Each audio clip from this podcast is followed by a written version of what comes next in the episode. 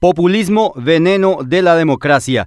Lamentablemente en Paraguay el debate público o político, como le queramos llamar, se fue deteriorando de manera realmente alarmante. Siguiendo los debates en el Congreso Nacional preferentemente y leyendo los comunicados, observamos que el análisis sobre el mejoramiento de la calidad de vida del país o temas que tienen que ver con el interés común están ausentes. ¿Qué está pasando? Podríamos de alguna manera mencionar tres causas. Uno, la crisis intelectual que genera una incapacidad de pensar, innovar, articular ideas, diagramar soluciones a los graves problemas nacionales. A esto se suma la carencia de empatía con necesidades de la gente por intereses mezquinos. Los partidos tradicionales, Colorado y Liberal, no tienen figuras en primera línea capaces de desarrollar un nivel de análisis que mire la geografía nacional y mucho menos el contexto internacional. Ni hablemos de oratoria y mucho menos de ortografía. Y abrimos un paréntesis. No tienen figuras porque no le dejan llegar al más alto nivel o porque estos afiliados no se animan a lanzarse a la arena política por temor a que sean marginados o absorbidos por el corporativismo. 2. Crisis moral. Se perdió el concepto del bien o del bien común. Este es un tema de debate de la antigua Grecia que sigue vigente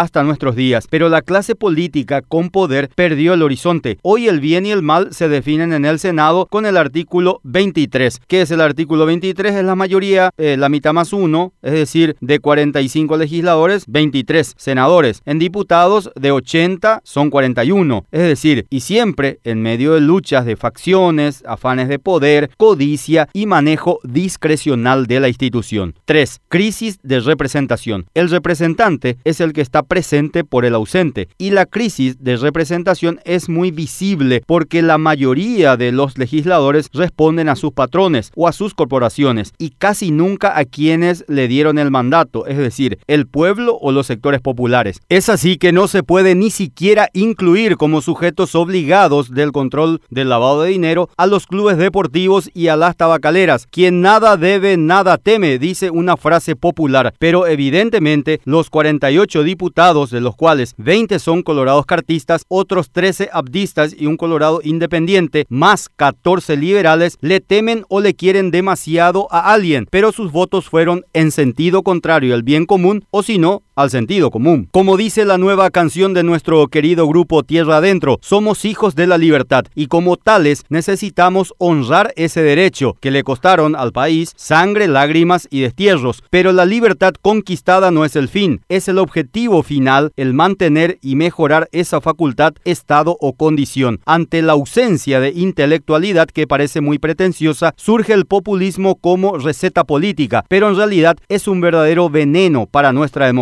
La última manifestación de los fleteros fue una evidente, clara demostración al peligro al cual nos exponemos. Cuando estamos en manos de ignorantes, cualquier cosa le puede ocurrir al Paraguay. No solo podemos perder la libertad conquistada, los bienes, nuestros derechos, sino hasta la risa de nuestros nietos que aún no nacieron. Libre vos, libre yo, libre el agua que va. Vos y yo somos más. Si hay justicia y verdad en nuestro caminar, como dice la nueva canción de Tierra Adentro, en homenaje al 54 aniversario del diario ABC Color.